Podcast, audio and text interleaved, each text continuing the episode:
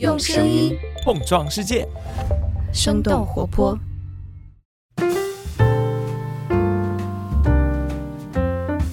嗨，大家好，欢迎收听《声东击西》，我们一起用对话来发现更大的世界。我是徐涛。那我先道个歉哈，因为我感冒了，所以这一期我的声音会听起来有点怪怪的。今天这期节目可能跟我去年听到的一句话有关，这句话叫做“大学高中化，考研高考化”。那当时听到这句话的时候，我非常吃惊，但后来一想，这句话其实总结了很多我们看到的现象，例如越来越多的毕业生是选择了考公或者考研，而不出去实习，不去面对真实的世界。所以后来我就一直想要做一期节目，来聊聊为什么全国那么多学生都不约而同做出这样的选择，然后这种想法选择。又是如何形成的？那今天我们的嘉宾研究的方向多多少少就相当于是解答了我这方面的一些疑惑吧。他是研究教育经济学，其实就是从经济学的视角来看人们如何在一些条件之下试图做出最优化的教育决策吧。那这位嘉宾就是叶小杨老师，他现在是布朗大学教育经济学在做博士后，博士则是毕业于密西根大学。Hello，叶老师您好。哎，徐老师您好，声东击西，各位高级的听众们，大家好。高级要加上这样的一个定语吗？对我很喜欢你的这个节目，我觉得听这个节目的都是不会存在今天我们要讨论的这些问题的。啊哇，天哪，一上来就夸夸了。对，还蛮可惜的，就我们这一次是一个跨洋录制吧，就是没有办法能够面对面。上次我们聊的时候，其实我一方面是知道您在高考填报志愿这方面已经做了挺多事儿的。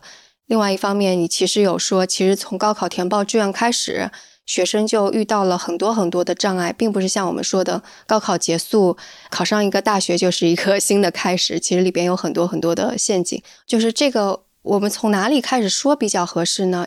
影响学生高考志愿填报的行为和结果，其实两方面的因素，一方面是制度的因素，就是说对所有人都是一样的，是通过制度的变化来影响学生。第二呢，就是说在任何一种制度的设定下面。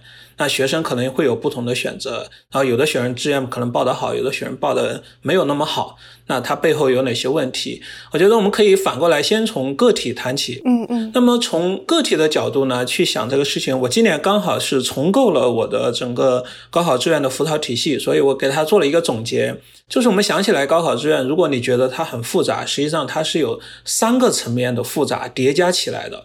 我给它总结成了三个顺口溜。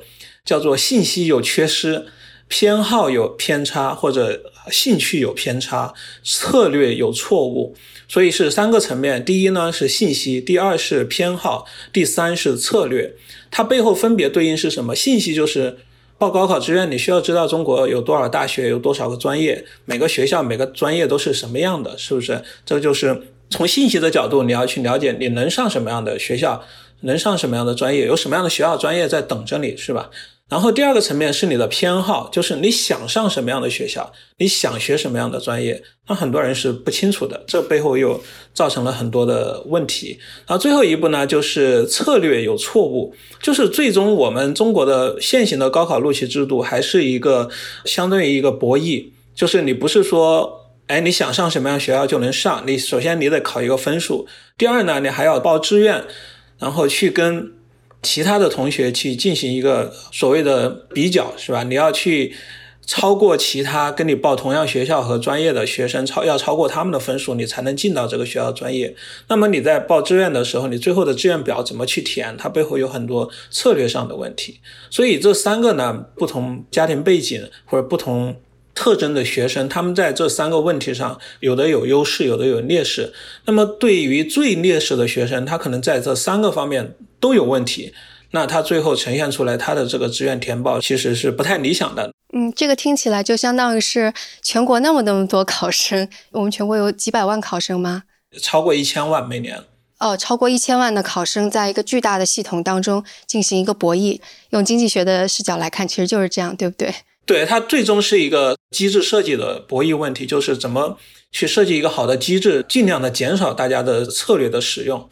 但是退一万步来讲，一会儿我们会聊到高考改革。中国现在有的省份的高考制度其实非常好，大幅度减少学生的策略的使用，策略是最最复杂的。所以，假如说一个制度它要求策略，那么学生犯错的空间就非常大，犯错的可能就非常大。那么一个好的改革减少了这种策略空间过后。在这个方面犯错的可能性降低，但问题是你会发现在中国现在有的省份，比如浙江、山东，他们这个制度下还是有学生犯错。他犯错在什么地方？在信息的缺失，在他偏好有偏差。比如我们讲一个偏好吧，很多学生他在报志愿的时候没有想清楚自己对什么样的学校或者什么样的专业感兴趣，然后当他被录到了一个学校专业，当他到了学校上了一个月的课过后，然后开始后悔了。说这不是我想象的这个专业，我不想学这个专业，是吧？那他后面有好几种不同的路，但是你可能都很困难。你要么转专业，要么退学回家重新参加高考，是吧？要么你考研或者说出国留学的时候换专业，都是会有更。困难的这个路在前面等着，但是如果你在报志愿之前，你去收集更多的信息，你想得更清楚，你自己对什么样的事情感兴趣，对什么样的专业，呃，你有这个比较优势，你可能会做更好的选择。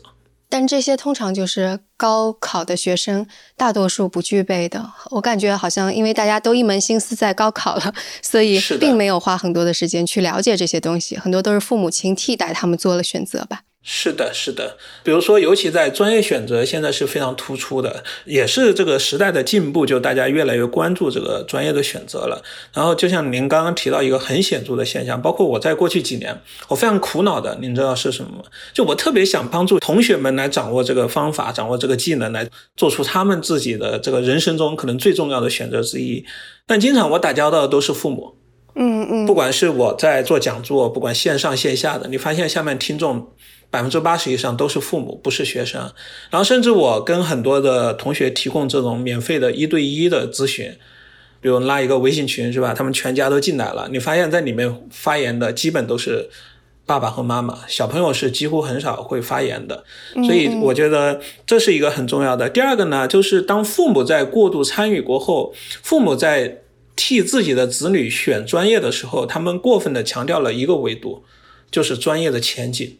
你会听到说最多的问题都是在问：哎，叶老师，这个专业有没有前途？这个专业毕业会怎么样，或者收入会怎么样？所以他们大家都普遍的过分关注一个维度，但是呢，专业选择或者加起来学校选择都是一个多维度的。比如我经常讲的是，专业选择有三个要素：平均的前景、你的兴趣，还有你的相对的能力。这三个要素里面。我说，你一个好的专业，至少三个要占两个因素，不管是哪两个，哪怕你就为了看专业前景去学的这个专业，你不感兴趣，但是你的相对能力很好，你能把这个专业学得很好，我觉得也是问题不大的。所以呢，就三个要素至少占两个才是一个好的选择。但大部分人盯着前景就去了，但你可能进到这个专业，你是这个专业垫底的。那你不一定能拿到这个专业的平均的高回报，是吧？或者说你进去了，你完全不感兴趣，那么一会儿就会涉及到后面我们可能会聊这个进入大学过后你的学习。那你对一个事情没有兴趣，你没有这个动力，你是不可能学好这个专业的。所以这是在所谓的偏好有偏差的这个维度，嗯，就选择当中没有把自己最想要的东西作为一个选择标准之一。是的，是的，嗯，那第三个维度是什么来着？第三个维度是策略，就是你最后的志愿表怎么去填，这个是犯错是最多的，因为它要求同学们要去理解清楚高考录取的规则。那很多同学就说：“哎呦，你看我这个志愿表这么大一张，你就是告诉我就把中间这十个空填，我看着前面空了这么大一堆，我觉得有点不放心，我就随便填了一个，那被录取了。”然后我们的现行的高考录取是，你最多只能被一个学校录取，你最想去的这个学校，这个还没到他，你已经被录走了。所以每一年像这样的，我会认为他就是不懂策略，不懂规则，所以你犯错了，然后带来很多这个最后录取结果的阻碍。但是就像您说的，因为我们的高中生甚至父母，大家在高考。之前其实所有的精力都放在考试上，那么从六月八号高考结束到二十几号出分，甚至到六月底之前，你就要填报完这个志愿。所以你在一个极短的时间，你又要去收集信息，又要去想清楚自己的偏好，最后还要去想清楚很多的策略的内容，其实是很困难的。你刚刚在说的时候，我就觉得，就是这一套其实放在我们人生的大大小小的选择当中，其实都是一个通用的步骤。就你做选择的时候，你得理解你自己，你得理解这个游戏规则，然后你再做出一个恰当的策略。然后反而是高考这么重要，可能是决定命运的一个这么巨大的选择，恰恰是。无知的高中生跟草率的、简单理解化了的父母去进行了这样一个抉择，的确感觉还是挺难的。因为我想想，我在做高考志愿的时候，感觉我也是一无所知，我父母亲可能也没有给我起到非常好的支持的作用。但是之后就完全是凭运气吧，我感觉。别说您，就说我就经常回看我自己，哪怕我最后考上了北大。最后一切，你觉得你可以笑着去讲的结果，都是因为运气好，不是因为你能力强，都是你恰好哎被录到这么的结果。为什么我会选择把我过去十年研究的重心放在高考报志愿？就是我会认为他是高中生成年过后第一个重大的人生决策。然后这个决策呃，为什么又这么难呢？除了我们刚刚讲它很复杂或者时间很短以外，还有两个因素：一对学生来说，他们从来没做过这样的决策。然后几乎呢，这个决策你一辈子就做一次，是吧？除非你去复读，所以你没有 learning from experience 或者 learning by doing，你不会说逐渐的去改进你做这个决策的。对，相比较而言，就是你会看到什么样的同学会从中受益呢？第一，有机会去从过去的失败里面学习经验的，比如复读生。那在我们的研究里面发现显著的是吧？复读生因为他有这样的经验了，或者他大致知道自己可能在什么样的地方犯过错，所以呢，他复读生的这个志愿的填报是显著的比他们第一次填报要好，也比他的那些第一次参加高考的同学要好很多。这是第一。第二呢，就是毫无疑问，家庭背景更好的同学，他的平均的志愿填报会更好。父母不懂，你可以找朋友，可以去采用付费的项目，就各种各样的。那么最终的导致就是说，困难对所有人都是相似的，不分你的高考分数，不分你的家庭背景，不分你的个人特征，困难大家都是相似的。但是因为有的同学呢，他有更好的机会或者有更好的条件去帮助他们解决困难，所以最终就造成了这个不平等。虽然高考是我们讲几乎是最平等的一个教育筛选的机制了，但是它背后大家在怎么去解决这些问题上存在了机会和条件的差异，最终其实你会看到结果上的不平等。我都觉得，就是如果这样子说的话，那可能在高中或者初中阶段就应该开设更多的能够让小孩做选择，并且让他们从各种各样选择当中习得应该怎么做选择、做决策的这种教育吧。是的，实际上是有一个很重要的方向，但是期间没有看到做的特别好的，就是生涯教育。嗯嗯嗯，教。学生们就是吧，去收集这样的信息或者怎么去选择。但是我看到有一些 NGO，包括昨天九月九号是慈善日嘛，我还给好多项目捐了钱。其实现在国内有很多 NGO 在做类似的工作，然后包括像在我了解美国或者加拿大有很多学校在做。但是 overall 现在没有看到一个就是说，哎，能够彻底把这个问题解决的。我的想法就是因为它太复杂，你没有说就有一个一蹴而就的解决方案，需要不断的持续的努力。对于个体而言，做选择它肯定是难的，然后当中会有各种各样的差异。您刚刚又提到了一个说，因为我们的教育改革似乎是想要把这种决策的差异，把它影响变得更小、更加公平，这方面能说一下吗？嗯，可以，可以。那么我们就从个体的决策层面到了制度的层面。像刚刚徐老师提到的，就是说，哎，假设我们给所有的学生开设这种生涯教育，这也是一种新的制度的设定，是吧？我们去呃减少这样的所谓的信息的鸿沟或者策略的鸿沟。那么从我们国家过去二十年做过的一些高考改革来讲，我会认为有三个是比较重大的。第一个呢，就是从顺序志愿改成了平行志愿。这个是大幅度的减少了高分低录的同学。我太久远了，我完全不知道顺序录跟平行录的差别。啊，我可以简单的给大家介绍一下，就是顺序志愿和平行志愿是这样的。假设我们都能报三个志愿，那么顺序志愿呢是顺序优先，就是学校先录取把这个学校报在第一志愿的所有的学生。然后呢，平行志愿是说，不管你把我学校填在第一或者第三志愿，只要你的分数比另外一个同学高，我就优先录你。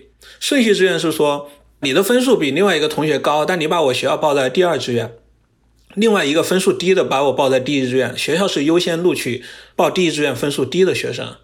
所以你会发现，它就造成了不公平。就为什么一个大家都想去的更好的学校，反而录取了分数较低的学生？这就是顺序志愿出现的一个最大的问题，它造成的就是不匹配，有很多高分的同学最后被录到了相对低分的这样一些学校啊。记得有那种分数非常高，完全可能只差一两分就能上北大清华的，结果落到了二本。所以这是一个很大的问题。然后呢，这个问题不是中国独有的，在全世界都一样，都是一旦有这种要去报志愿要去分配的，就涉及到这两种制度。那我们国家其实是从。改革开放过后，恢复高考以来，一直采用的都是顺序志愿。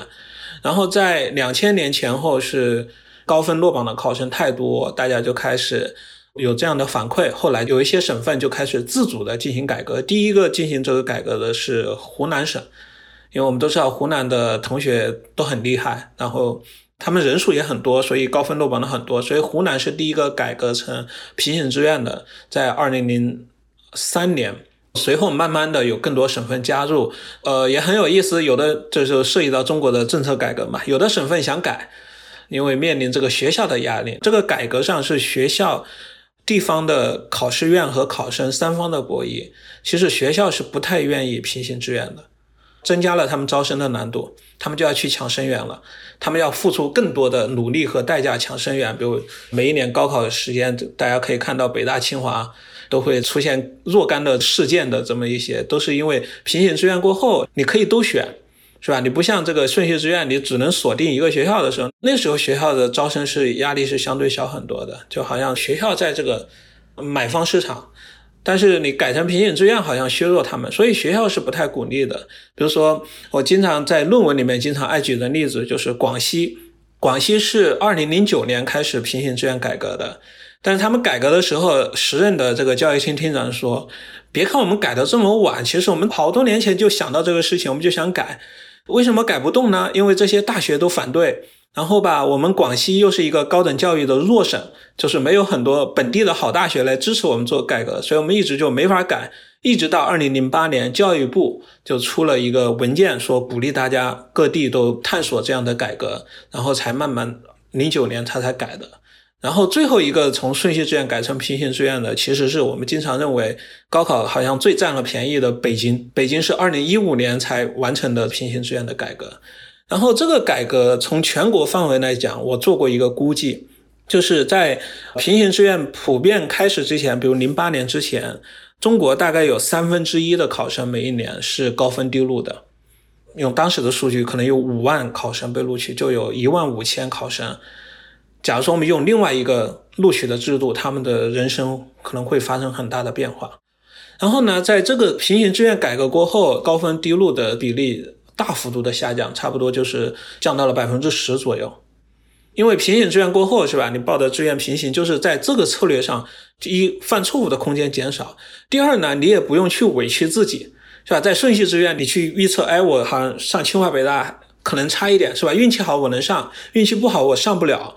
那么在顺序志愿里面，我只有一次机会，所以我就不报北大清华，就稍微低一点，更加保守的选择策略。是的，是的，是的。那么平行志愿就不一样，平行志愿你就相当于买彩票，你可以多买几张，是吧？你先把北大清华报上，再往下有很好的这种呃可以匹配的学校，甚至还有垫底的学校，就你有多重保护，然后你可以去冲更好的学校，你可以去保底呃稍微低一点的学校，但不至于说就像徐老师您刚刚举例是吧？本来是清华北大的苗子，然后一下子降到了二本，所以在这种情况，就现在发生的概率就非常非常小了。所以我认为这是在过去二十年我们中国这么多不成功的教育政策里面非常非常成功的一个教育改革。我特别想问的就是，我们刚刚是说那个系统跟制度会怎么影响大家的决策和行为吗？那除了让考生在报志愿的时候不那么保守之外，还会对他们的行为和决策产生什么样的影响吗？第二呢，就是如果你讲顺序志愿，是你基本只有一次机会，所以你就是非常限定了你的院校和专业选择的偏好。那么平行志愿，你有多个机会，其实帮助。同学们可以去探索更多的可能性。你这个时候，比如说，那有的省份你可以报十个学校，你这个十个学校可能，哎，有不同类型，你可能地域你可以更加扩大这个地域的选择。要不然你只有一个选择的时候，是吧？你你可能很容易委曲求全，或你甚至就更有可能去上一个你不喜欢的学校或者专业了。嗯，听起来好像这就是填志愿的时候，这就像选择投资组合一样。是的，是的。然后之后呢？之后呢？那么在过去的从一七年到现在，就过去的五年，那中国高考录取制度改革最重要的，那毫无疑问是新高考了。新高考呢有两大块改革，第一呢就是这个考试科目的改革，我认为它总体上对学生的志愿填报影响没有那么大。考试科目，呃，传统的高考就是我们选文理科，呃，文科的综合和理科的综合就已经限定好是那三门。那么新高考改革过后，呃，有两种模式。第一种呢，就是三加三。二零一七年是浙江和上海是最早的开始试点的两个省份。那么他们是三加三，浙江是七选三，就是你可以在七门选修科目里面任选三门。那七门选修科目就我们传统的理化生、政史地加技术。呃，上海呢是六选三，就没有技术，你可以任意组合。传统我们只有两种组合，那么你现在比如浙江有三十五种组合，上海有二十种组合，更有可能去选择你更感兴趣的科目的组合。那么选这个科目呢，它有两个影响，第一呢，这些科目就决定了你能填报什么样的专业。就是大学的招生专业就要求你要选一些什么样的科目，但过了五年过后，大部分的大学几乎要么是不限选，就是你什么样都可以，或者要么就限选一门，比如说物理或者历史。那最终其实可选专业最少的起码也有百分之九十，所以从选择专业上来讲。这个限制是几乎很小的，除非你想选这个理科类的，那你几乎是要报物理以外，其实其他没有太大的限制。那么第二个影响呢，就是考试科目改革过后，大家高考的分数的计算发生了变化，就不再是采用之前的原始分，而是采用赋分。因为不同的学生选的科目不一样，最后你要算一个总分来做这个比较，那么就是赋分。赋分就是按照这个同一个科目相对的排名比例来。进行赋分，比如说你，呃，我忘了具体的数字了，大家可以回头找一找。就比如排名前百分之一的话，你是满分一百分，就在这一个科目里面。比如说前百分之九十或者多少，你是九十七分，这么一一点一点下来的。那这个本身是没有太大的问题，因为我们有很多很多很多的考试都是这种等级或者这种赋分制。但是呢，中国这个改革有一个特别大的问题，到今天其实都没有解决，就是各个科目之间不可比。比如说，你可以想象，选物理的同学可能平均他的成绩是相对比较好的，所以你在所有选物理里面排名前百分之一，和所有选，比如说我们讲一个稍微简单一点，比如生物，那选生物的前百分之一和选物理的前百分之一其实是不可比的。但是呢，他们在最终的成绩的呈现上，他们是一样的分数，所以这是里面最大的问题。这个在一七年浙江第一年高考分数出来过后，就出现了特别大的这个舆论。大家不选物理了，是吧？选物理的人少，物理假如你只有五万人选物理，然后有二十万人选历史，那么你都按前百分之一，是吧？物理那你只有五百人拿满分，选历史二十万，你有两千人拿满分，然后你就是这个马太效应嘛，是吧？上一届大家发现选物理吃亏了，我下一届就不可能选物理，所以越来越少。那么就是当时借用了对大家影响很大的这个熔断股票熔断，是吧？设定了一个。高考选科熔断机制就是说，哎，我们设定一个底线，比如物理六万五千人，选物理的人不到六万五千人，那么就按六万五千人为这个基底去计算。你可以想象是吧？六万五千人前百分之，六百五十人，假设只有六百五十个人选物理，他们都是满分。所以就当时就引入这个熔断的机制，想要去哇，它这个好复杂，天呐！对，一是很复杂，第二呢不解决问题，就是用一个错误去弥补另外一个错误，就越来越复杂。是最开始你说那个引入这种科目制的时候。我直接想到的一个是，也许能够，因为我们刚刚说那个学生不做决策嘛，到高考之后才去想专业，但是不是这种事就能够让他们提前一步去想，我喜欢什么，我就去在那方面下下功夫，就有点像那个我选择什么 AP 课程，然后到大学里边就可以抵专业的学分。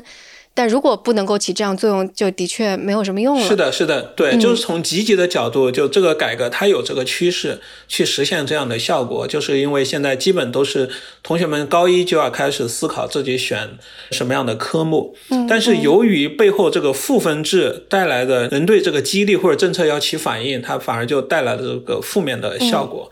然后这是第一个。我可以这样说吗？就是最开始这个改革其实是想要让学生更多的把自己的兴趣因素，就您您刚刚说决策的时候的兴趣因素、偏好因素引入到高考制度当中来，但因为它可能分数设计不，反而就刺激了这种更加功利主义，偏离了学生的兴趣，是吧？是的，这个总结很好。或者说，这个改革的出发点是扩大学生的选择，就不再局限你要么选理科，要么选文科，而是你可以交叉，是吧？比如我当时高中的时候，我文理科都还可以，比如我对物理很感兴趣，但我又对历史、地理很感兴趣。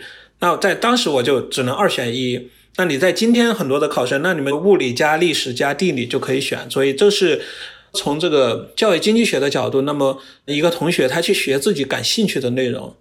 他会付出更多的努力，他可能学习的效果也会更好。但是呢，由于有另外一个设定，导致了这个用英文讲叫 backfire，就是后院起火，是吧？所以就没有达到这个意想中的效果。嗯。然后呢，刚刚我讲这个熔断机制是当时就临时就这个救火的时候想出来办法。完了，我又介绍说，一七年是浙江和上海是第一批两个试点的。随后又开始新的试点的，就是呃两千年开始高考的，比如像山东或者去年开始的像重庆或者河北、辽宁、福建这些省份，他们就学到了。现在的新高考的选科有第二个系统，之前我们讲叫三加三，现在更多的省份，几乎绝大部分省份用的叫三加一加二。这个加一就是你先得在物理和历史之间选一个。然后物物理和历史选完，剩下的四科你可以任选，就这么想要去保证让更多人选物理嘛？但万一之后出现的并不是物理最难，而是又出现了一个另外一个超难的，那怎么办？有啊，熔断过后，物理就回来了，化学就完蛋了呀。所以你就发现很多的政策改革就是这样，当你一开始的最底层的这个设定就有问题的时候。然后你想去通过修补，就是我去额外的加条件，就像程序员写代码一样，嗯，是吧？出现一个问题，你不去改这个，你总体的所谓英文讲叫 system design，就是我不知道怎么，呃呀呀呀，对，就是你不去改这个，而是说你就我我哎我写一行代码，我去修补一下错误，你越补越多，越补越多，最后可能。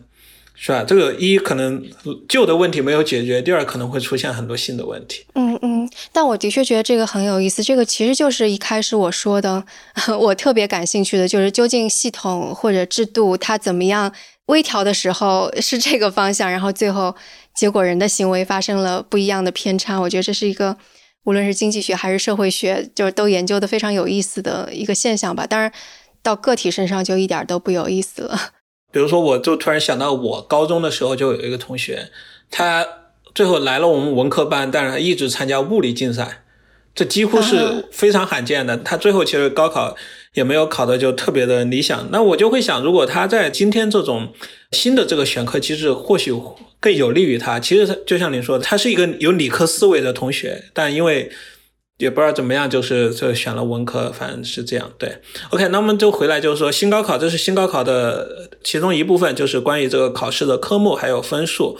然后反过来，第二个呢，就是这个高考录取的制度也改了。这个呢，我们刚刚写完一篇论文，就给它有两个文献上的命名，就我们传统的所谓的老高考。叫 college then major choice，就是你先得进这个学校，然后在这个学校里面的某一个专业把你录进去。那么新高考呢？我先具体一点，浙江、山东、重庆模式的新高考，是我认为的真的新高考，就是他们改成了叫 college major choice，就是你可以直接报志愿报到一个学校的一个专业。嗯嗯，它背后对学生最重要的影响是什么？学生可以不用再去纠结，我想上这个好学校，但我又担心被这个学校录到我不想去的专业啊。这是老高考里面经常发生的事情。比如你想冲一下上北大，是吧？你成为北大录取的这个最低分，那你几乎只能上北大里面最不受欢迎的专业啊。对，是我我同宿舍同学有上了北大，结果被调到了考古系。是吧？在老高考的模式下，经常出现这种事情，然后你会想到，为什么我说老高考是受大学欢迎的？是吧？它的这个考古还是录到非常高分的考生。那么新高考就不一样了。新高考你可以直接报到一个学校的专业，比如说像你就前面报完北大你最想去的专业，你可以直接跳过北大的考古，你不用报，然后你接着报一个，比如说人大的。比如工商管理或者经济学这种相对比较热门或者你喜欢去的专业，所以而且可以交叉，就是你你的排序，你不是说一定要去北大里面挑一个专业，你可以第一志愿报北大的 A 专业，第二志愿报清华的 B 专业，就是你可以交叉。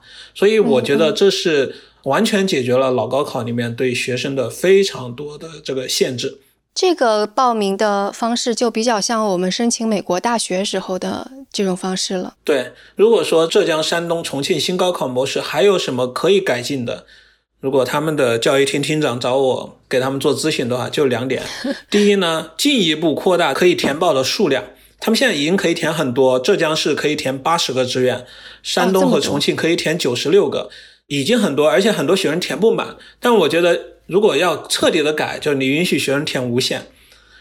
学生填无限是意味着什么？学生，比如说平均在一个省招生的有两万个院校专业，你刨掉你完全不想去的，剩下的你可以从高到低按照你想去的这个顺序一直排，你都不用挑选，你只只需要排序就好了，是吧？咱们完全就省掉了挑选这个步骤，这是第一个可以改革。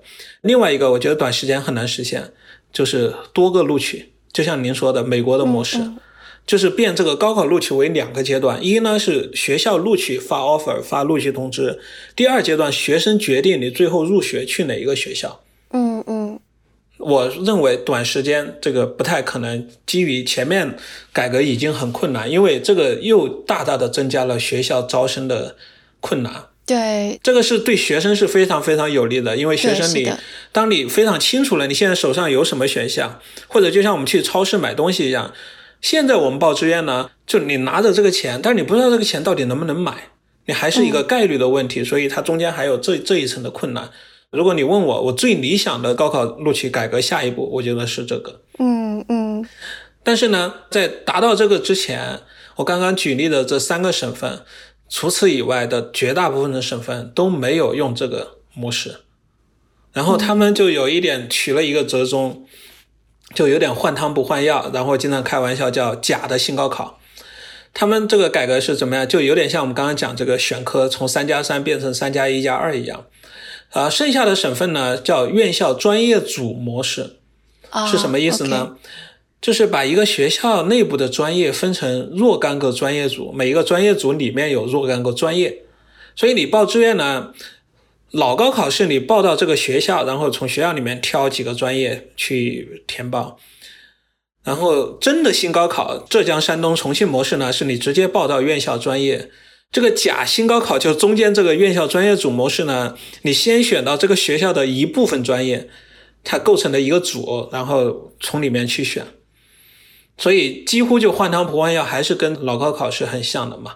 所以我觉得它我仍然没有解决我们刚刚讲老高考的几乎所有的问题。然后它唯一的好处呢，对学校有好处，学校就把这个冷门专业和热门专业分成两个专业组嘛。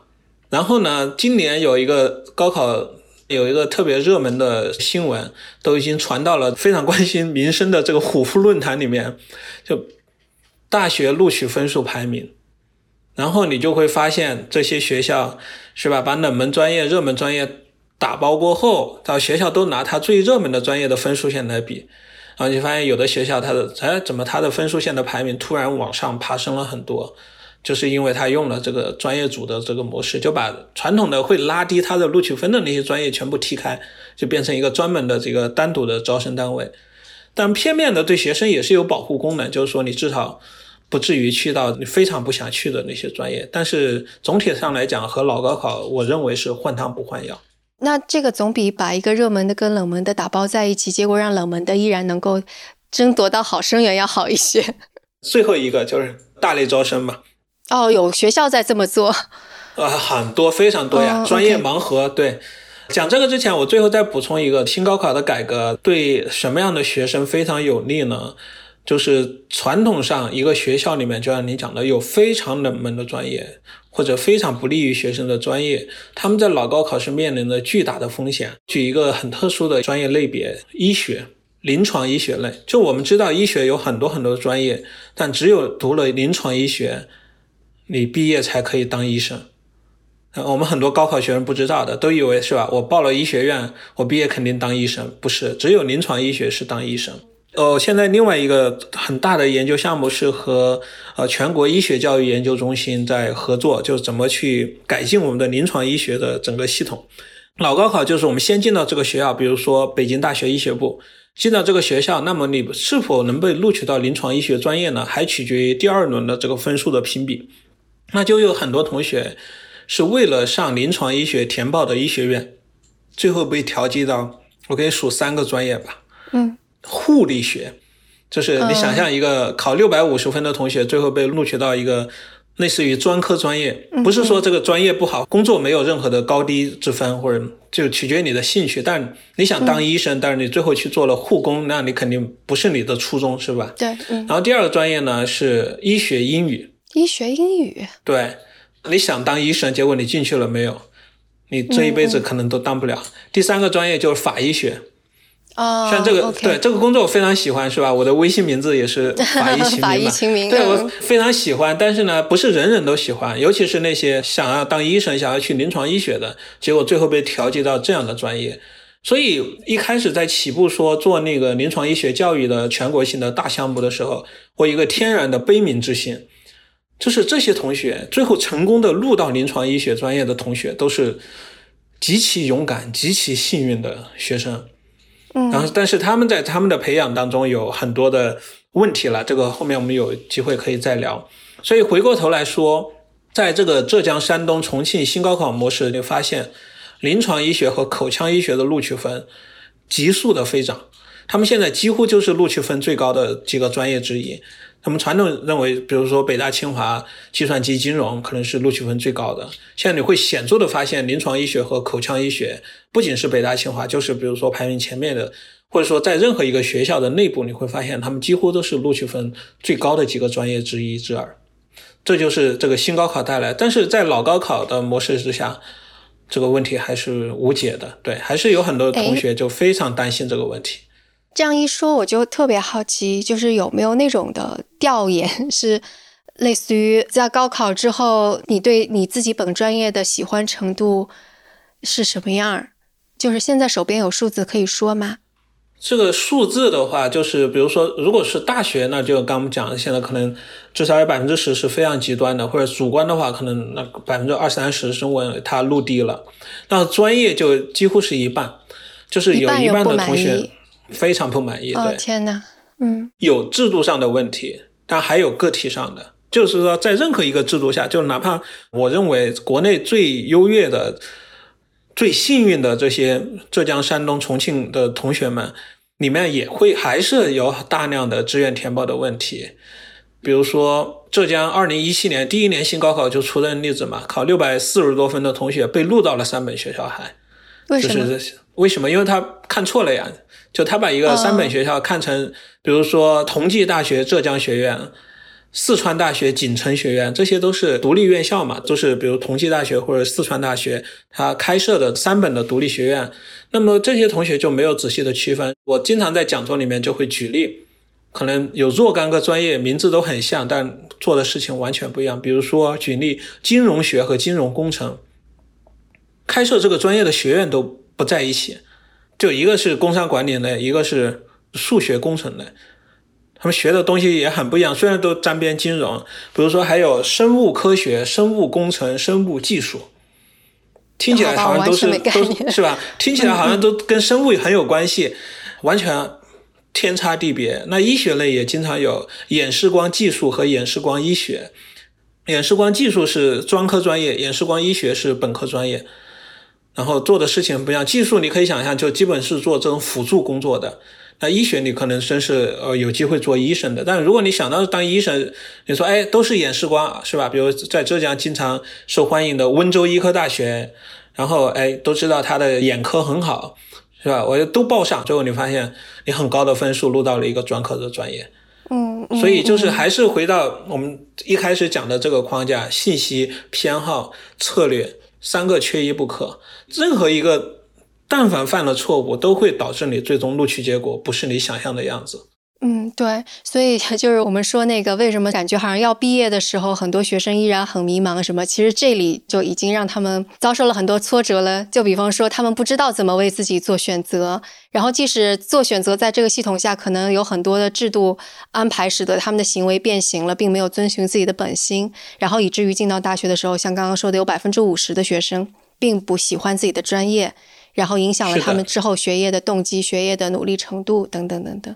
对，就一路走低，你就会看到我们最近，因为现在刚刚新学期开学，然后新的大一进来，我们在很多合作的学校就开始开展这样，就是要对这样一些学生有针对性的，要对他们进行一些帮扶或者疏通或者咨询，因为一旦他从高中到大学的转换出现了很多的障碍，所谓的一路走低，就是他学习也不投入，然后从第一学期成绩就很差。然后就一路摆烂到最后嘛，然后甚至你会见到有很多同学可能就毕不了业，是吧？或者勉强毕业，他也找不到很好的工作，所以是非常可惜的。就辛辛苦苦学了至少十二年，然后高考的分数还考得不错，然后录到这个学校，虽然你觉得可能录的这个学校不是你最满意的，或者录的专业不是你最想去的，但木已成舟嘛。是吧？那你就要朝着你的下一个阶段的目标去努力。但是呢，很多同学他就沉浸在这个所谓的沉没成本里面，从此就是躺平嘛。所以这不是一个很好的策略。我觉得最主要是就是整个社会，包括那个老师、学生的他的思维模式就是一考定终生，就真的就把它作为一个外部的不可改变的，好像就真的能够决定你命运的东西。我觉得带着这种思维模式，也的确是对之后的很多选择也。不是很好，是的，是的，大家太依赖于所谓的确定性的解决方案或者确定性的答案，你就太想说我能够一蹴而就，比如我上清华了，是吧？我毕业就一，你就告诉我百分之一百的可能能够在五道口买房，嗯嗯嗯，是吧？你就百分之一百的告诉我我能够进一个大公司做一个高管，我就能够去一个政府非常高的一个职位为人民服务或者其他的行业，但其实。不是这样的，人生都不是这样的。嗯，人生就是一个概率性事件，在每一个阶段都是一个概率性事件。那么我在大学比较高年级的时候才体会到这个感受，就是说，如果你说把人生所有的结果都归因于概率或者说随机事件。那么这也很偏颇，那你就说，哎，我啥都不用做是吧？我就等着老天爷安排我的命运就好了。其实这也不对，就是说我们努力能够决定的是什么呢？是提高你的均值。就是你想象一下，我上大学和不上大学的所有的同学，平均来讲，肯定是上大学的他的终身的收入会更高。但是围绕这个均值，不同的人有不同的特性，有不同的特征，很多很多的异质性，它有这个方差，就大家有这个波动。上了大学的，有人收入会非非常非常高，有人收入可能还相对低。那些没上大学的，那小学都没读过的，还有那么多亿万富翁，是吧？但你就不能说 我为了成为亿万富翁，我就不上小学，那肯定不是。因为平均来讲，不上小学的同学们的均值相对肯定是更低的。嗯，你去提高均值，这是我们通过我们的选择，通过我们的努力能够去改变的事情。嗯，或者就是还有自我实现的那一部分，就是你为什么要按照人家的那种标准？你为什么不想想你自己究竟要什么？啊，这个更重要了。就刚刚我讲的还是一个所谓的大众的观点，你有一个客观的衡量。那你更重要的就你根本都不用比了，你就忘掉这个什么均值不均值，你跟自己比，你就一找到你想要过的这个人生。对，刚刚先是说了高考填报志愿这一段，然后到了大学里边，它依然是一个系统，它会。让很多人做出又一个下一个选择，那你会觉得现在你观察到的大学存在的各种各样的问题，它是怎么在就类似于 twist 学生的行为，使得他们可能偏离这一些东西？如果平均来讲，我觉得几乎所有的大学，一旦你平均化或者我们讲建制化过后，就是学校变得非常的规整，变成这个工厂的流水线，希望每一个人都是一个。平均状态出来的这么一个人，刚好前两个月我的博士导师叫 Susan Dynarski，现在在哈佛大学做教授。他和另外几个呃美国教育及经济学非常有名的教授，他们写了一个综述的文章。综述过去十年在关注如何帮助大学生在大学里面获得成功，就各种各样的研究。他们这篇文章一百多页吧，就是综述了大概反正上百项的这个研究。你刚刚讲的就是说，看起来好像今天我们的大学生都很像，大家都按部就班的想要去升级打怪，但是呢，很多学生这个哪怕让他们升级打怪，好像都失败了。所以在这样的研究里面，就是更多的是关注如何让这样的学生去帮助他们更好的走完这个大学的路。但这个背后有一个很重要的背景，就是这一支文献肯定也是从美国发源起来的，是因为传统我们都知道，美国大学的淘汰率是非常高的，也不是淘汰率，就是学生完成不了大学，可能比如说只有百分之四十的这个美国的大学生上了大学能够毕业，这个中国是天差地别。我记得。我刚到美国跟大家聊中国的时候，大家都很难置信。我说中国可能百分之九十九的大学生都能毕业，但是到毕业的时候，到底学到多少知识，这个其实是很难讲的。那么，就同样的道理，如果我们把这一支文献，包括现在正在国内做的很多事情迁移回来，就是说，我们的目标不是帮助你毕业，而是帮助你学到知识、掌握技能，是吧？能够在你毕业过后，不管你继续的深造还是去求职，能够掌握足够的技能。我描述的高考报志愿的这个过程、信息偏好和策略，同样可以移植到我们这个大学生活里面的方方面面的决策。对于大学来说，可能还要再加一个呃层面，就是行动。当你想好前面三个因素过后，你还要去付出努力，去付出辛勤的汗水。啊，最后来完成行动，所以这是我们最近关注的比较多的。那么总体上来讲，有两大块了，就是一方面关注学生，另外一方面我们还是回到制度。制度的话，在大学可能比较普遍关注这个大学的教师。我经常开玩笑说，我研究两大主题：一，为什么学生不努力读书；二，为什么老师不好好教书。所以它背后都有一长串的问题，所以那我们现在就是针对每一个具体的问题，然后去对症下药，去寻找潜在的解决方案。嗯，您说的您的那个导师，他的那个中速总结的那很多的，类似于之前的研究，其实也是这两方面，对吗？就大学里为什么学生？对，总体上来讲是这两方面，还是几乎所有我们研究这个经济学是什么？经济学就研究人的行为嘛。研究人的行为在如何这个有限的条件下去实现你最优的决策。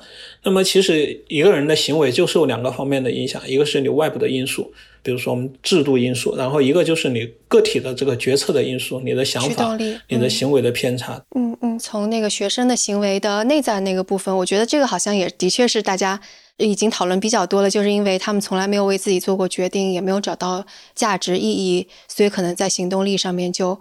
会更加像是就是称之为空心人，这个可能是被阐述的比较多了。对，这是一块。然后，嗯，其实人的行为偏差太多了。比如说，我举例就是说，除了你刚刚讲，就一个人没有动力，或者说没有这个方向目标，所谓的空心人，哪怕一个人有目标了，那你坚持不了。比如我现在跟你聊天，然后我的墙上挂着一句话，叫每天一定要写一个小时。这个在行为经济学里面叫 commitment device，就是承诺机制，是吧？我就是给自己写了一个标语，说我每天一定要写一个小时，但我可能有三分之二的时间都没有做到。所以行为偏差几乎在每一个人身上都有，它可能体现的偏差的内容不一样，或者说程度不一样，不是区分，哎，一定把人分成两个类型，有的人他有偏差，有的人没有。我们受到太多。太多太多局限了，这个是天生的，这跟我们的生理上的这个神经发育很多都跟它是有关的。那么我们的研究或者说我们在现实里面去尝试要做的这些活动呢，就是说，哎，怎么最好的去设定可以去帮助同学们更好的实现目标的各种各样的干预，然后这些干预呢，假如说。你能够不断的累积非常科学的证据，证明它行之有效，证明你可以大范围的去推广，那么你就有希望去把它逐渐的去上升成政策，上升成这个制度的改变。这是现在相对更加流行的，我们讲基于证据的这个政策改变。而传统的政策决策都是怎样？几乎就是凭经验、拍脑袋，是吧？假如说我们认为大学生都不爱锻炼。你如果没有任何的证据，你作为一个校长或者说决策者，你可能就说，那我们就设定一个规则，你每天必须去跑半个小时。嗯，早上八点你可以想象，对，你可以想象这个是非常无效的一个政策。那么基于证据的决策呢，就是说我先去研究，或者我先去小规模的尝试，看对不同的人用什么样的方法可以实现最好的效果，然后你再逐渐逐渐的把它放大成政策的设定。两者比起来，后者的话是更加成本有效的这么一个方法。嗯嗯，这样一说就让我觉得，因为大学让我困惑的地方是在于，它毕竟不像是一个高考制度，你每次还有大量的数据可以作为验证。大学感觉就是校长或者是一群老师决定了这个制度是怎么样之后，就完全是看老师讲课，然后学生自己晃荡着，努力的学生自己就获得了成果，或者就是顺利进入到人生下一步。没有自驱力的学生就沉下去了，或者怎么样，或者要 struggle 很长时间。我就一直觉得大学的制度是一个让我看起来好像。没有太多用的制度，它没有在帮助到学生成长。但是你刚刚说的这个意思就是说，其实可以有实验的一些东西，使得在微小的地方去让这些学生的行为有一些变化，对吧？对，就是需要更多好的研究来推动这种变化。行为经济学它成为一个经济学里面非常大家非常关注的一个子学科，也就过去二十多年的这个时间，那发展非常快，已经至少有三年的诺贝尔经济学奖是颁发给行为经济学家。然后呢，进入到教育领域，几乎就是过去十年到十五年的时间。然后进入到高等教育领域，几乎就是我进入到这个领域，刚好赶上了这个风潮，所以做了很多，比如我们。可能想到过，但是你可能不做研究，不知道答案。比如我们做的有一个研究，就是我们发现，在大一，现在中国很多大学生要上数学课，大学的高等数学跟中小学数学很不一样。然后包括刚上大学，你整个学习的状态，学习的就像您说，制度安排也很不一样。高中你从早到晚都在学习，大学不是，你可能从早到晚都在打游戏，就很不一样了。那么就很多同学在大一的数学课是非常挣扎的。甚至挂科的是非常多。我们有一个合作的项目，这个学校是中国可能排名前十、前二十名的一个非常好的大学，学生高考都是超高分进去的这个学校。但我们一看它的历史数据，比如过去十年，平均每一年是有百分之十五到百分之二十的同学大一的数学课是不及格的。这个是一个非常非常高的比你，想不是因为你学习能力不行是吧？都是高考里面排名前百分之九十九的学生了进来这个学校，但是你大一过后就是有那么多学生不及格，不是因为你学习的能力，那只能是因为你学习不够努力。那学习不努力怎么办呢？传统也会有什么？会有老师来找你跟你说，老师上课的时候说，同学们要课后要好好学习，要好好复习啊，这个数学课很难的。没用嘛，是吧？或者说你的师兄师姐告诉你，哎呦，这个高等数学很难，你得好好学。那你可能听了就听了，你回去也不会努力。那我们就做了一系列的探索，其中有一个很有效的，就是我们在期末考试复习前一个月，告诉了学生这门课过去历史平均有多少人挂科，就告诉你这个数字，或者我们画成了一个图，显著的增加了学生在期末复习的时间，然后提高了他们的成绩。然后我们把这个结果去跟这个大学的数学学院汇报这个结果的时候，首先一他们不相信，他们觉得这怎么可能？你就给人看这个数字，但是这个数字我们老师经常课上就告诉学生了，他说你这个怎么出来这个结果的？不太可能。但我们详细的报告我们所有的研究的过程啊或者结果，从科学上来讲没有任何问题，是因为是一个非常非常严谨的实验设计了。打消了他说你这个结果有错误的这个疑虑过后，他好像变得你知道吗？这个情绪就变得有点对立，这个是当时让我们非常始料不及的。就后来你说对立吗？对，就觉得被冒犯。嗯，为什么呢？因为他觉得我们从学院的角度，我们做了这么多的事情，我们想了这么多办法去帮助学生学好数学，我们都没有什么成果。为什么你这么简单给人看一幅图画？也就是说你能提高学生成绩，他觉得好像是说，哎，就是我们反过来去证明他们工作不利的这个感觉，所以你知道这也是从研究推动这个现实的改革中间有一个巨大的难处就在这里。那么简单一个事情，可能很多人都会想到的事情，为什么我们去做它会有效果呢？因为我们是从理论出发，它背后有一个很重要的行为经济学理论，用英文叫 salience，就是凸显。我们每天接触太多的信息了，你对这个信息没有触及你的灵魂的时候，是不会影响你的行为的。当你真正被触及到的时候，那是吧？或者我告诉你，你今天晚上不通宵，你明天绝对不及格的时候，你一定会通宵，因为这是我当年的这个学习的状态。就我当年虽然那时候还没有接触行为经济学，但大家去熬夜通宵复习，基本都是因为这样，是吧？死到临头了，明天早上八点考试了，你现在啥也不会，你肯定会去多学一点的。然后我们要做的呢，就是说。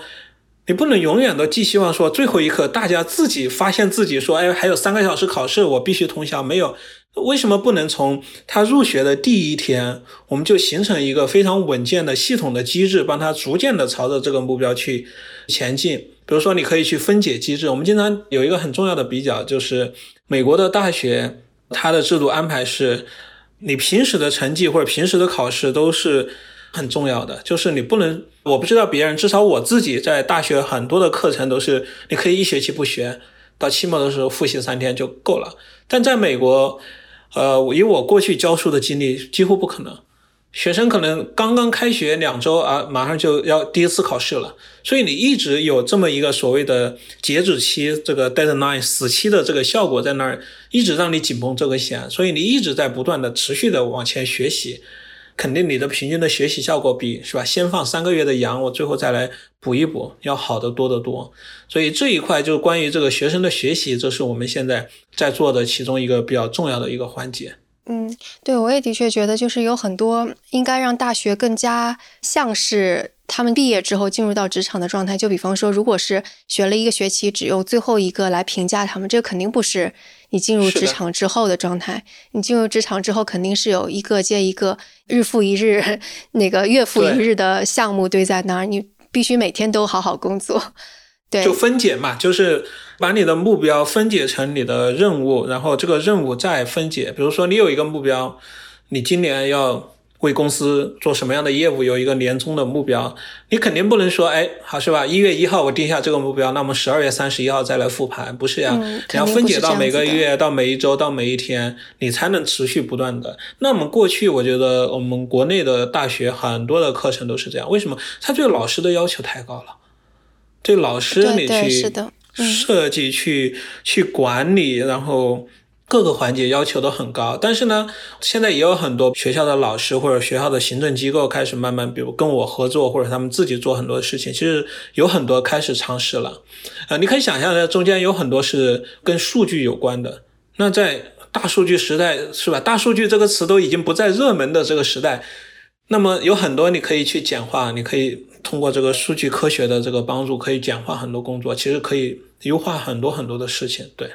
但我突然觉得，就是在中国的高考没有办法自主选择专业，然后很经常会进入到你不喜欢专业的这种状况下，我觉得就是大学里边可以不用上课，依然考好成绩，是一个还挺好的安排。因为我感觉我当时就是因为，反正就期末才学一学自己的专业课嘛，但是其他时间我就去听了很多很多其他系的，当时听了什么社会学、历史学、经济学，我都听了，我觉得这个还挺好的。是的，这但是这种呢，就是说靠学生自己。像你运气好，或者像我运气好，就是我进了大学，想得很清楚，是吧？我是很想学经济学，但一进去就被这个数学给吓到了，好像中间就折腾了几年。然后我对中文也很感兴趣，我对文学很感兴趣，上了很多这样的课。但不是每一个人都这么幸运，或者你很早就想得很清楚。所以反过来就是说，我们怎么去保护这些最有可能。受到损害的这些学生，我们有没有更好的这个机制？昨天我跟我的北大的一个老师，就我硕士导师，就北大教育财政科学研究所的所长王龙老师，我们俩在讨论这个事情。刚好他的背景呢是讲这个美国有很多学校，包括 MIT，开始在大一的时候不给同学打分，就大一的课程只分及格和不及格，不去区分他的这个等级。那我们俩就在那聊天开玩笑，我就说，我说要改变中国高等教育现状，大一的数学不计算成绩，肯定会让同学们过得更好。这个有两个层面，一个是当他们整个大学生涯的整个成绩会更顺利，就是你不至于上来是吧，学分又很重的一个科目，立马考很低的分数，那你几乎大学后面你觉得我后面再努力都没用了。我当年很多同学都这么想的。然后王蓉老师，当时他接着他又说了一个更极端，他我认为大一和大二都不应该算分数，就大三大四算分数就好了。然后我在旁边跟他鼓掌。哦，那这个又跟那个刚刚说的各个阶段美国都有 test，对，那种就是肯定也中间也有这样的评估，但是就是说这种评估它的容错空间你可以去提高。我们想象最理想的情况，大一、大二大家都过了这个门槛，是吧？没有高低贵贱之分的时候，你是不是可以花更多的时间去开发你的爱好？你是不是有更多闲适的心情去上你更想上的课，或者去做你更想做的事情？我觉得是有可能的。对，我就觉得其实这个就涉及到，就是大学设立在这里，它的最终的目标是怎么样？但我就觉得大学的确它的目标。现在就是它的内涵太多了，就比方说我自己很珍惜的一点是大学能够让我接触到不同的东西，让我探索自己的兴趣，这肯定很珍惜。但大学同时还还有一个功利主义的目标，就是让你跟那个未来的职业生涯是衔接。所以如果是第一个目标的话，那你肯定是没有分数，你自己去探索很重要。但如果是第二种目标的话，就是还是需要。Work ethic 那种东西就已经在大学里也还是重要的。还有一个就是我们现在不是老说学生比较挫折嘛？那第一种那种方式，考了个数学你就不想坚持了，这个肯定是学生的抗压能力是不行的。所以我就觉得这里边很多很多目标吧。对，或者说学生的选择是多元的。是吧？我们讲 diversity，就是说，大学可以尽可能的为各种类型的学生为他们提供机会和平台。或者可能这么说，应该是这样：，就是每一个大学它应该有自己的特点，它的特点可能是能够放大出来。就比方说，有个学生，就像是美国的文理学院一样，你可能基础探索的东西就更多一点；，有一些可能就是更加偏 实用的技术向的，那样也很好；，有一些就是。为那个 research 就是以后的科研人员而准备的。我觉得在高考的时候，这些大学已经有这种特点，然后学生又能够提早一步，已经开始去思考这些。那你想的很明白的，你就去那些跟你很明白的这个职业路径一致的就好了。你没想明白，你就去那种可以探索更多可能性的，也挺好。是的，是的，对，是的。呃，我非常喜欢你刚刚的这个描述，就是中国的大学太像了，导致一个很重要的结果，大家都想上最好的学校。是吧？就是你没有多元，就大家所有的评比标准只有一个。高考的时候评比标准就是去这个所谓的大学排行榜上排名更高的学校，你没有考虑你自己的性情，你没考虑你的偏好或者什么样学校跟你更适合。但我们也没有这样的。您刚刚举例，就像美国甚至更多的国家都有这种多类型的学校。对美国的高中生来讲，肯定是能上这个哈耶普就肯定要上哈耶普，是吧？嗯。来了过后，你发现不是这样的。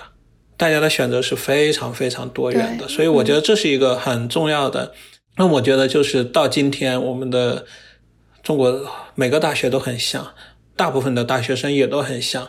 呃，最近我一直在思考或者反思的，就是说，除了做这种普普通通或者说随大流的这样一些选择，是不是每个人都可以成为独特的个体，找到你自己去发展你自己的这么一个过程？所以我想聊一聊这个。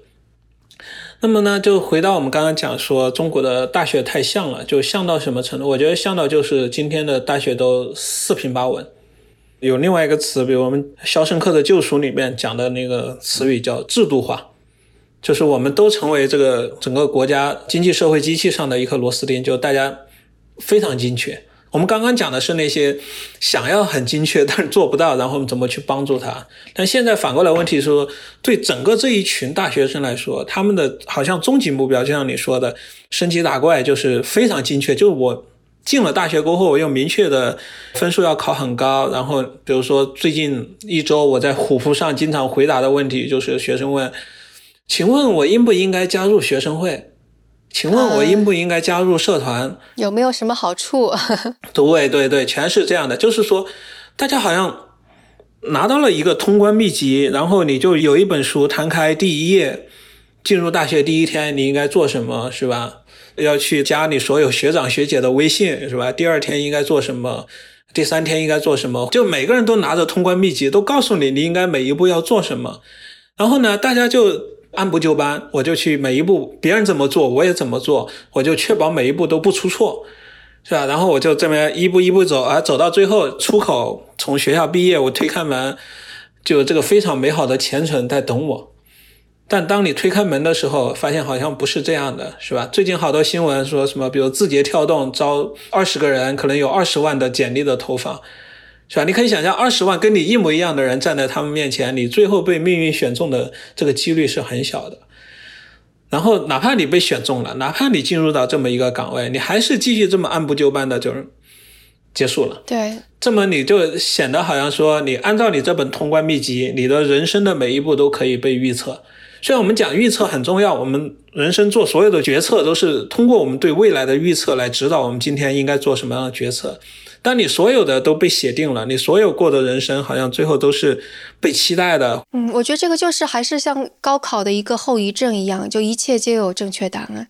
对，一切都有正确答案，一切都可以做题，都可以拆解成一步、两步、三步、四步，然后我们每一步只要这么做，我一定不会错。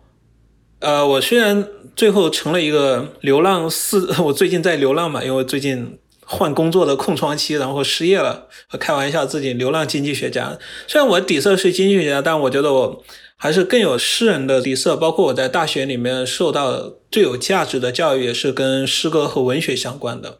我个人非常幸运呢，就是在大学里面遇到了很好的老师，能够带领我说：“哎，你你可以不用随大流，你可以做非常特殊的人，你可以去做你想做的事情。”那么就举两个例子。都两个老师都是我诗歌的导师，一个叫江涛，一个叫胡旭东，他们都是中国七十年代出生的最有代表性的诗人之一之二。然后呢，他们各自有一句话对我很触动，我就先说胡旭东老师吧。胡老师去年八月份不幸去世了，英年早逝。然后今年呃八月二十二号纪念他的时候，就是贴出来他去年二零二一年在。北大的未名诗歌节上的发言，然后今年我是第一次读到，里面就讲了一句话，叫每一个真正的诗人都是一头怪兽。他是引用一个外国诗人的诗，他说：“我去选择我愿意密切交往的朋友，都有一个准则，就是这个人他有一个说不清道不明的怪兽的力量。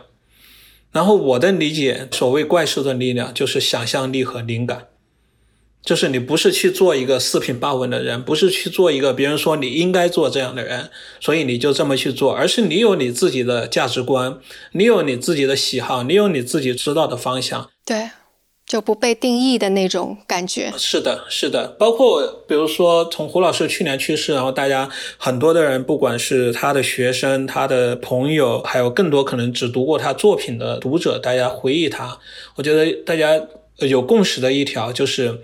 胡老师过了一个非常精彩、非常有生命力的人生，但是他为什么能做这么做？或者说，今天我作为他的学生，作为他的后辈，我去效仿他的这个人生的时候，你会充满活力去面对充满了未知、充满了不确定性的人生。你不是希望你就是永远去寻找那个正确的路，不是，你是去寻找一个让你觉得最兴奋、最开心、最精彩。最未知、夜不能寐的这么一条道路，我觉得这是他给我们留下最重要的遗产吧。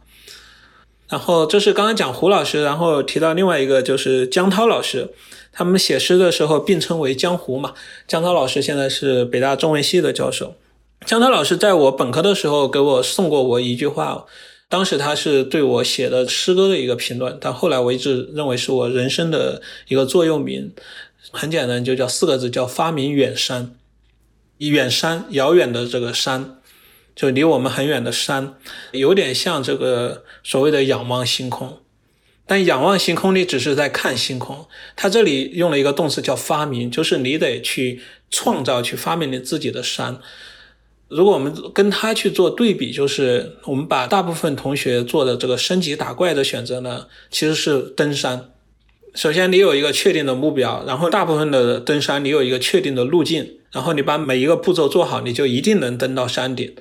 那么发明远山呢？就是远山不存在的，你要去发明创造，然后你要去发明一座什么样的远山，那是你自己去决定的。所以我觉得这就是呃，当时姜老师对我影响非常大。我在我的本科、硕士、博士论文的后记里面都写了这个事情，都说哎，我每一步往前走，其实都是在朝着姜老师大概。呃，零八年或者零九年的时候跟我讲的这句话，我后来一直都会想到这个事情。嗯，你现在给自己的远山是什么？我现在的远山，说出来好像有点不好意思。我原来有三个，年轻的时候有三个，现在年纪大了，这个就把体育运动方面的就放弃了。如果从我个人来讲，就不考虑这个家庭的其他的想法的话，如果是个人，我觉得就两点，一个是我的学术研究上，就我经常用很大的词，就改变人类的命运，想起来很大，但是我知道肯定是不可能实现的。但是呢，能改变一点是一点，这是我现在做的事情。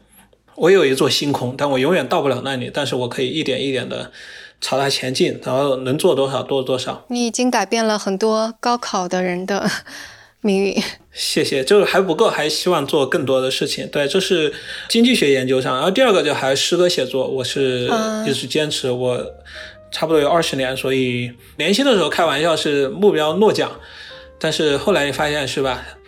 文学创作也不是为了拿奖，我们做事情也不是为了别人嘉奖，就是我就希望坚持就写，然后努力一点一点写得更好，然后对，就是这样。嗯，我感觉下次我们可以聊聊，就是 你对诗歌的想法，就为什么是诗歌这种形式，为什么不是别的文学形式，等等等等。那今天就我觉得给我自己也有很多启发吧。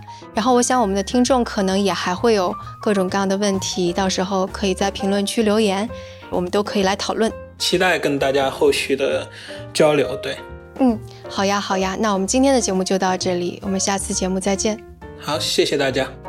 那在这期节目的最后，我想感谢一下上一期节目，也就是张晶和马伯庸聊新书大一这期节目评论区的朋友，他带给了我更多一些的信息。这位听众是乌迪子，他说中医院校入学典礼一般就是背诵大医精诚，这段话后面是。